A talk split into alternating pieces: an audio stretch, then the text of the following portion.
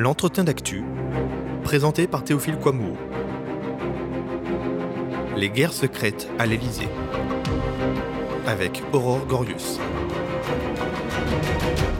C'est désormais une certitude. Emmanuel Macron s'est lancé dans la course à sa réélection.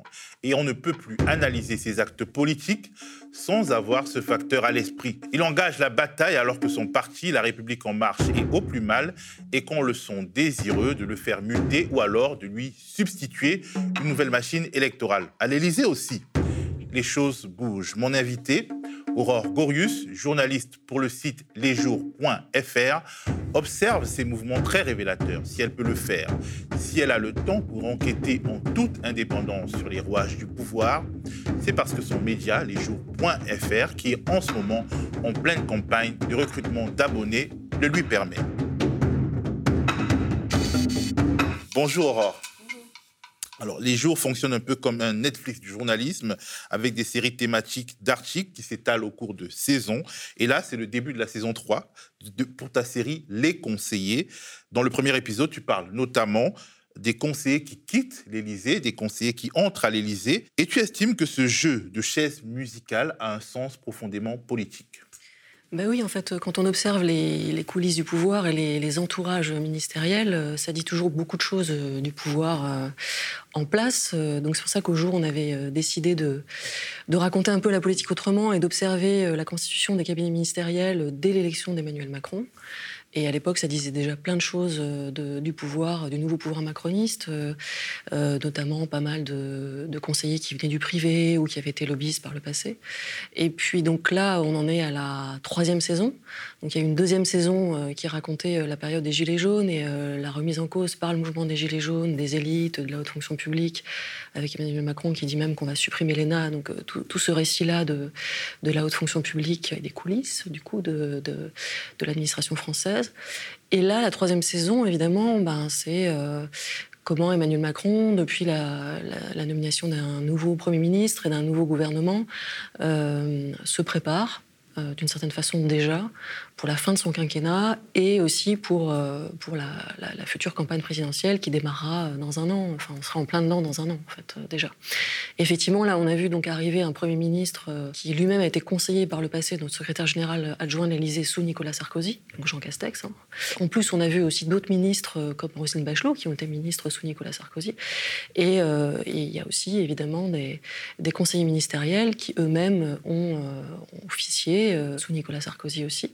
Donc euh, on voit bien que euh, là, il y a un jeu de chasse musicale où on voit des conseillers sarkozystes arriver, on voit un discours d'Emmanuel Macron qui se positionne sur le séparatisme, la sécurité, et en même temps on voit à l'Élysée des conseillers plutôt de centre-gauche qui sont en train de partir, par exemple le conseiller en com Philippe Grandjean, qui est arrivé en plein milieu de, la crise des Gilets jaunes, euh, pour euh, essayer de travailler à renouer avec euh, les corps intermédiaires. Donc c'est un, conseiller en com qui a longtemps, enfin qui, est passé par la CFDT, qui est plutôt de centre-gauche, et qui est en train de faire ses, valises. Euh, on voit aussi euh, la conseillère Anne de Bézère aussi qui, est en train de partir, de faire ses, bagages.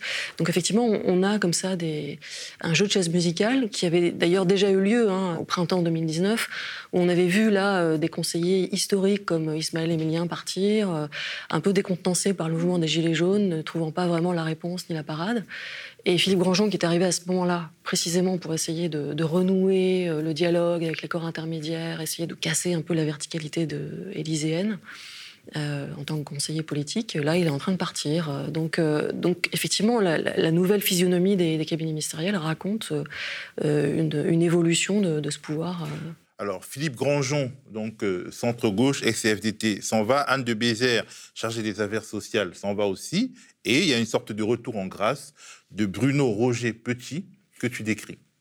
Qui est Bruno Roger Petit? Oui, alors Bruno Roger Petit euh, est une personne qui fait euh, les discours, euh, tout ce qu'on a, tous les écrits de, de l'Élysée, notamment quand il y a des décès Il a été longtemps placardisé, euh, et puis euh, il est revenu là, semble-t-il, un peu au centre du jeu. C'est un ancien journaliste. C'est un, voilà, c'est un ancien journaliste qui a pendant longtemps été un fervent promoteur de, de François Mitterrand. Il a toujours affiché son, son, admiration pour François Mitterrand. Euh, par contre, il a toujours aussi voulu euh, euh, jouer ce rôle de conseiller du pouvoir. bon, il est rentré à l'Élysée, ça a été un peu compliqué pour lui. mais là, oui, oui, il est, il est revenu visiblement un peu plus en grâce. il a joué le rôle d'intermédiaire. Le Monde avait révélé qu'il avait joué le rôle d'intermédiaire pour, pour que Emmanuel Macron rencontre certains journalistes de valeur actuelle que lui-même apprécié. Donc euh, c'est un peu loin de son positionnement de départ, mais en tout cas c'est ce qui s'est passé.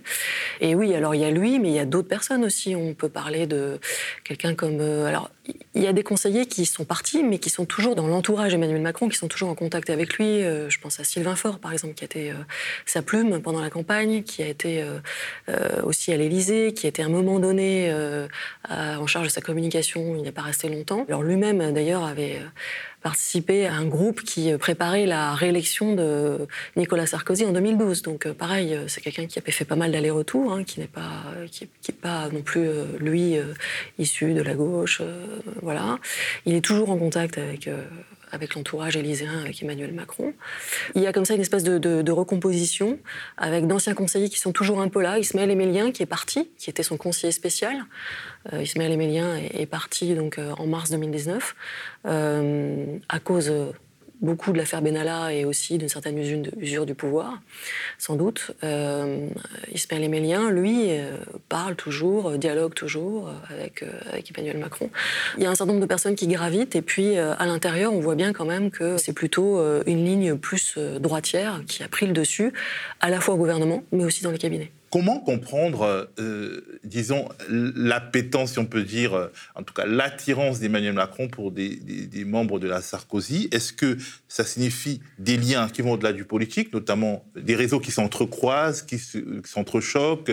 Qu'est-ce que ça signifie? Pourquoi euh, Macron, saison 2 ou saison 3, je ne sais pas, veut absolument euh, fonctionner, marcher avec les sarkozystes. il y a bien sûr une part de calcul politique, évidemment, hein, d'aller braconner sur, le, sur le, terrain, le, terrain, de la droite, qui, euh, alors à gauche, euh, il a été élu beaucoup avec les voix socialistes, et puis il s'en est progressivement éloigné quand même. C'est une constante de son quinquennat, hein, enfin de ce, de ce, début de mandat, de la première moitié de son mandat. Là, il a des discours, il va faire un un discours vendredi, le 2 octobre, euh, sur, euh, sur le séparatisme. Donc il est sur des thématiques euh, plus droitières, très sarkozystes. Hein. On se souvient de Nicolas Sarkozy parler de l'identité nationale à la fin de son quinquennat, faire sa campagne de réélection là-dessus.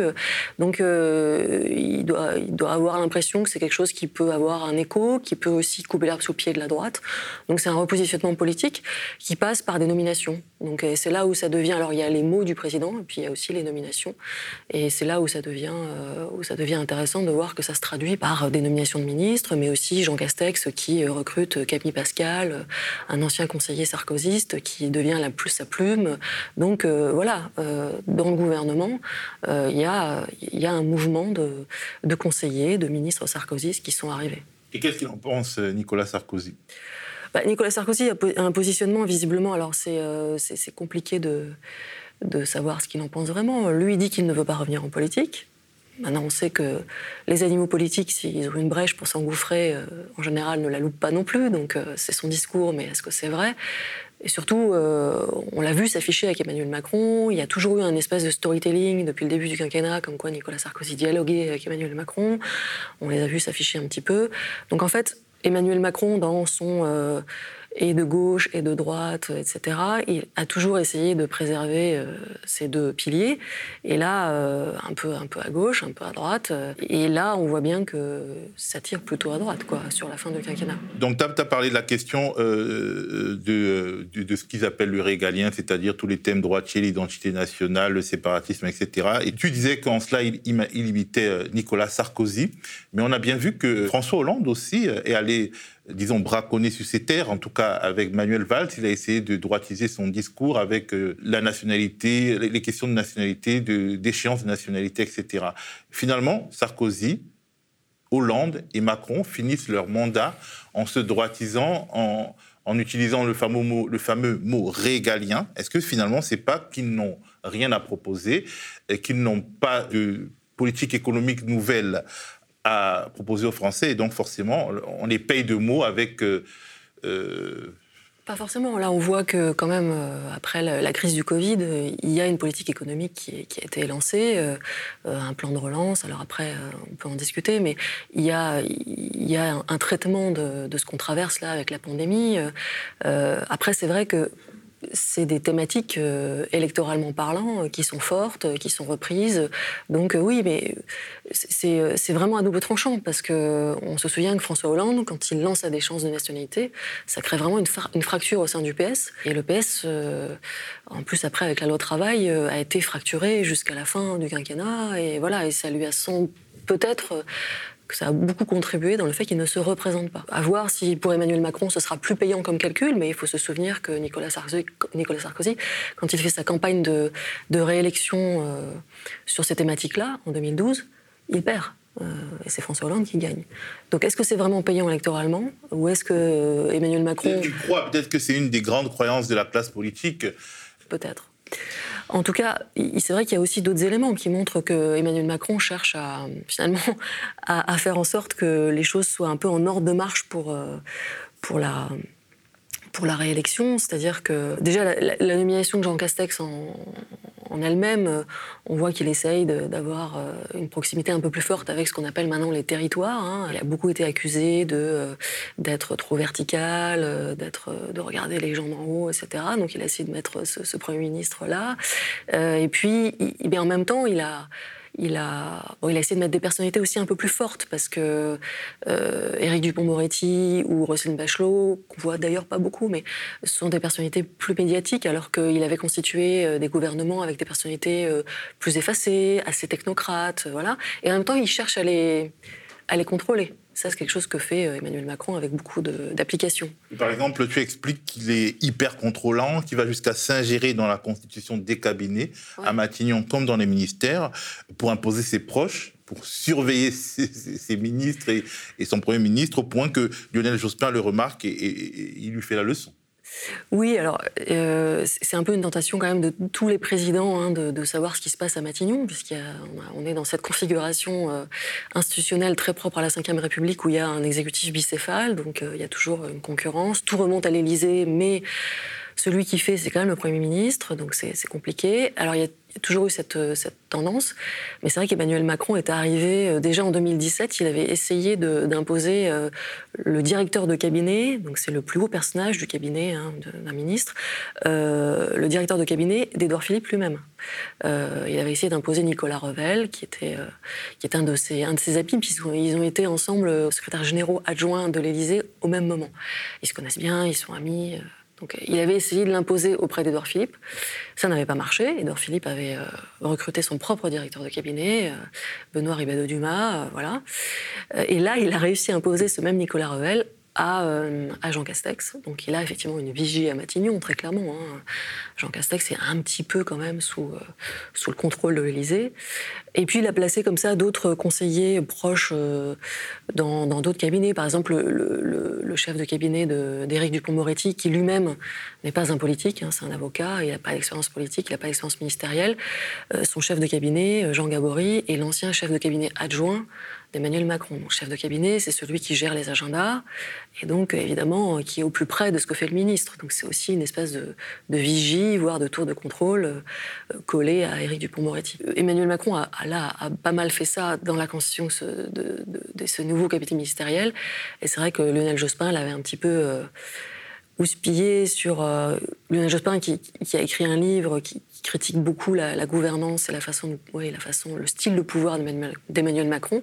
Il avait dit aussi que même François Mitterrand n'avait pas été aussi interventionniste dans la constitution des cabinets ministériels de, de ses propres ministres. Voilà, il avait un petit peu allumé. Donc euh, euh, Macron impose à Dupont-Moretti un chef de cabinet. Par ailleurs, on se rend compte que Charlotte Bilger, conseillère chargée des bonnes pratiques, euh, elle est nommée et trois jours après, elle est remerciée. Et il se trouve que bon, il y a des raisons de penser que oui, elle avait eu. Alors c'est une magistrate qui avait dû gérer le, dossier de François Bayrou, enfin le dossier des qui concerne François Bayrou, des emplois présumés fictifs du MoDem. Au Parlement européen. Le Modem est, suspecté d'avoir fait des emplois fictifs au Parlement européen auprès de députés européens pour rémunérer en fait des permanents du parti. Et cette magistrate avait eu affaire à ce dossier, s'en est occupé pendant un certain, nombre de mois. Et quand Éric Dupont-Moretti a voulu la nommer à son cabinet, euh, effectivement, euh, au bout de trois jours, elle a été retoquée. Et visiblement, euh, Éric Dupont-Moretti a eu très peu de choses à dire sur la constitution de son propre cabinet. Il a, réussi à nommer très peu de gens dans, son entourage. Beaucoup de gens lui ont été fortement conseillés. Donc c'est un ministre qui est quand même bien placé sous tutelle de, de l'Élysée. Est-ce qu'il faut y voir, notamment dans ce départ de, de Charlotte Bilger, l'influence de François Bayrou qui semble revenir au premier plan? En tout cas, ce qui est sûr, c'est que François Bayrou, en fait, euh, ça, l'entourage d'Emmanuel Macron le dit euh, assez ouvertement. Euh, François Bayrou, qui a quitté le gouvernement donc à cause de cette affaire d'emploi fictif au Modem, il a quitté le gouvernement en juin 2017, alors qu'il avait été nommé garde des Sceaux. Et depuis cette date-là, il faut se rappeler que François Bayrou avait, dans la présidentielle, dans l'entre-deux tours, François Bayrou avait poussé Emmanuel Macron et s'était rangé derrière lui. Bon. Donc il lui avait apporté euh, ses voix centristes. Ensuite, il avait été nommé au gouvernement, il a dû démissionner, et euh, vraisemblablement, il n'a jamais perdu le contact avec Emmanuel Macron. Il a toujours été un conseiller officieux, euh, voilà, coups de téléphone, ce genre de choses. Et là, il revient au centre du jeu puisqu'il a été nommé au commissaire au plan. Alors, au centre du jeu, c'est peut-être un peu ambitieux comme, comme formule parce qu'on ne sait pas encore exactement, comme haut commissaire au plan, euh, quelle équipe il aura, euh, quels moyens il aura. Ce qui est sûr, c'est que dans la période actuelle de pandémie et de crise économique de plus en plus importante, en tout cas qui, qui ne trouve pas d'issue rapide, visiblement. il y a des choix à faire, des choix environnementaux, industriels, de, relocalisation de certaines industries. Toutes ces questions-là sont posées et ça, ça peut faire effectivement assez sens de, recréer un, commissariat au plan, mais encore faut-il qu'il ait les moyens de travailler. Et ça, pour l'instant, c'est encore relativement une, inconnue. Il a dit plein de choses, François Bayrou. Il a dit qu'il allait être euh, en partie euh, euh, dans son fief, avoir une équipe dans son fief et en même temps à Paris. Il a dit qu'il avait, juste l'ambition d'avoir un pouvoir d'influence. Bref, on ne sait pas trop exactement. Je ne suis pas sûr qu'il le sache lui-même. Quelle marge de manœuvre il aura. Mais quelque part, au-delà du programmatique dans, le cadre des jeux politiciens, peut-être que François Bayrou, euh, qui a été donc un des artisans du, succès de 2017, revient pour euh, euh, travailler à un autre succès de 2022. Le 2017 était un peu le centre gauche plus le centre, et peut-être 2022 sera le centre droit plus la droite. Peut-être, peut-être. Et alors, ce qu'on peut aussi anticiper, c'est que, en fait, le Haut Commissariat au Plan va absorber France Stratégie, une, entité qui avait travaillé à la constitution du programme d'Emmanuel Macron. Euh, et là, on peut imaginer que François Bayrou aura peut-être aussi ce rôle-là, c'est-à-dire de réfléchir euh, en se projetant à quelques années en, avant, quoi, euh, en faisant de l'anticipation, etc. d'essayer de, peut-être bâtir un projet ou de contribuer à bâtir un projet, un nouveau projet pour Emmanuel Macron en vue de la campagne présidentielle. Donc il jouera peut-être aussi ce rôle-là, François Bayrou. Tu expliques aussi que Macron, qui voulait disrupter les anciennes pratiques, fait comme les autres en plaçant ses proches dans la haute administration, notamment dans le corps préfectoral. Oui, voilà. Alors, c'est vrai qu'Emmanuel Macron est arrivé au pouvoir en disant on va disrupter avec euh, cette image de président jeune qui va changer les pratiques. Alors, déjà, d'une part, il avait dit on va réduire les cabinets ministériels. Donc, c'est ce qui avait été appliqué sous Édouard Philippe. Et puis, en fait, sous Jean Castex, les seuils ont été relevés parce que euh, le nombre de conseillers dans l'entourage des ministres était plafonné, mais en fait, euh, beaucoup de cabinets ministériels se sont trouvés en burn-out. Euh, enfin, beaucoup, en tout cas un certain nombre, étaient surchargés. Donc, du coup, ils ont augmenté les seuils. Donc, déjà, ça, cette, cette mini-révolution n'a pas vraiment eu lieu, en tout cas. elle, a, pas, elle, a, été revue, elle a été gommée. Et effectivement, la pratique du pouvoir qui consiste enfin, la pratique des pouvoirs successifs qui, consiste à, replacer, à recaser euh, des fidèles euh, dans la haute administration, elle perdure. Enfin, Emmanuel Macron fait comme ses, prédécesseurs, c'est-à-dire qu'il euh, a recasé des conseillers fidèles. Son conseiller sécurité, Laurent Autiot, est devenu préfet de, des Hauts-de-Seine. Il a été nommé préfet de Haute-Seine, là, hein, tout récemment, en septembre. D'ailleurs, beaucoup de recasages, comme assez souvent dans, le corps préfectoral. Euh, son ancien conseiller en com qui vient de partir, euh, Joseph Zimet, euh, devient préfet de, la Haute-Marne. Euh, donc voilà, il y a sa conseillère santé qui était partie, Mediapart avait, révélé que euh, elle était partie un mois avant euh, l'arrivée de la pandémie en France et elle a été recasée comme euh, représentante permanente du Conseil de l'Europe. Donc pareil, c'est vraiment un recasage. Hein. Donc cette pratique-là aussi perdure sous, Emmanuel Macron et la fameuse disruption du pouvoir, on la voit pas vraiment. En fait, Emmanuel Macron gouverne comme, ses prédécesseurs. Est-ce une manière donc euh, de rester, de laisser une trace au cas où il serait obligé de partir perdant la présidentielle 2022, de maintenir un réseau au cœur de l'État? En tout cas, euh, ça lui permet euh, d'asseoir son pouvoir encore un peu plus. La préfectorale, c'est aussi un, c'est l'État dans les régions, c'est l'État dans les territoires, comme on dit maintenant. Donc euh, ça assoit aussi un pouvoir d'avoir des relais dans la préfectorale, chose qu'avait très peu Emmanuel Macron quand il est arrivé, puisqu'il euh, était tout jeune président, il avait une équipe très réduite, il a gagné avec une toute petite équipe de conseillers, qui maintenant d'ailleurs sont très dispatchés. Et, euh, donc là maintenant, c'est vrai qu'en étant, en ayant été au plus haut sommet de l'État pendant déjà quasiment quatre ans, il a autour de lui des hauts fonctionnaires qui font partie de ses fidèles. Et donc c'est une façon aussi de d'asseoir son pouvoir encore un peu plus. Alors merci Aurore. Avant qu'on se quitte, dis-nous deux mots sur euh, la campagne d'abonnement que lesjours.fr a lancée. Eh ben, nous, on est un site euh, que sur abonnement. On est totalement payant. Et euh, depuis 4 ans maintenant, un peu plus de 4 ans même, on fait l'actualité en série. On raconte en série un tas de, sujets, que ce soit sur les coulisses du pouvoir, mais aussi. Très, très passionnant. merci.